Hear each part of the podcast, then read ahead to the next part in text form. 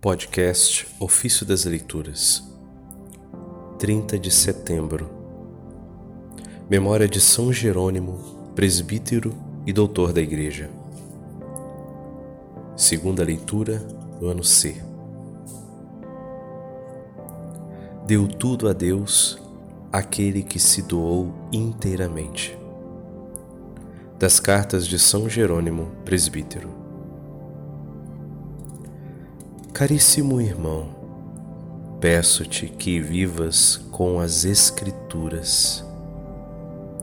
Nelas medites. Nada conheças ou procures além delas. Não crês que isso já é, aqui na terra, viver no reino celeste?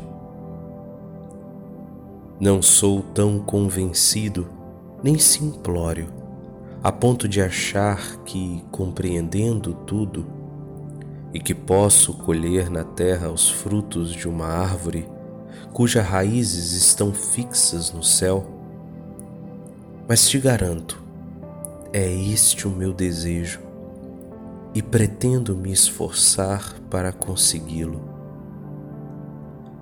Recuso ser teu mestre, mas me comprometo a ser teu companheiro. Aquele que pede, recebe. A quem bate, a porta se abre. Quem procura, encontra. Anda rápido, eu te peço. Tua barca ainda está atracada na margem. Corta a corda ao invés de desatá-la. Quem pretende renunciar ao mundo não poderia vender lucrativamente bens que abandonou porque quis deles se desfazer. Para quem tem fé, o mundo inteiro é uma riqueza. Mas quem não crê, sofre até por causa de uma esmola que não recebeu. Vivamos como pessoas que nada têm e, no entanto, possuem tudo.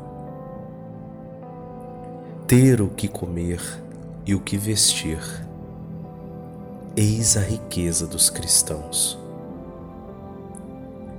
Se possuis bens a teu dispor, vende-os.